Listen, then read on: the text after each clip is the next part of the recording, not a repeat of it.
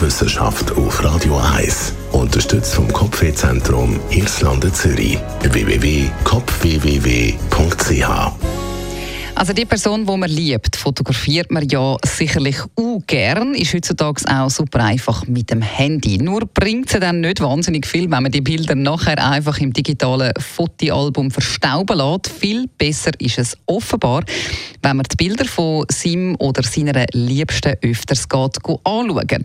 Eine neue Untersuchung zeigt nämlich, dass man sich wieder verliebter fühlt, wenn man Fotos von seiner besseren Hälfte anschaut. So soll sich die Bindung und Zufriedenheit in der Ehe oder der Beziehung verstärken.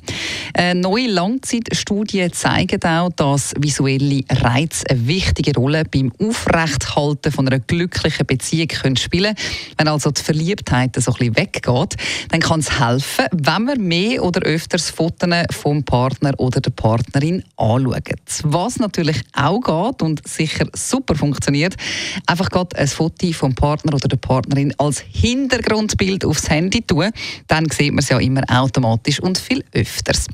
Natürlich sollte es äh, übrigens ein Bild sein, wo man mit einer positiven Emotion verbindet und so kann man seine Beziehung mit minimalstem Aufwand offenbar verbessern.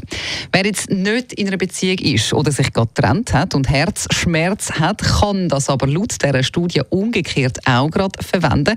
Also indem man ein Bild vom Ex-Partner oder Ex-Partnerin anschaut, wo man mit negativen Emotionen verbindet. So kann man sich dann offenbar besser entlieben und kommt schneller über eine vergangene Beziehung hinweg.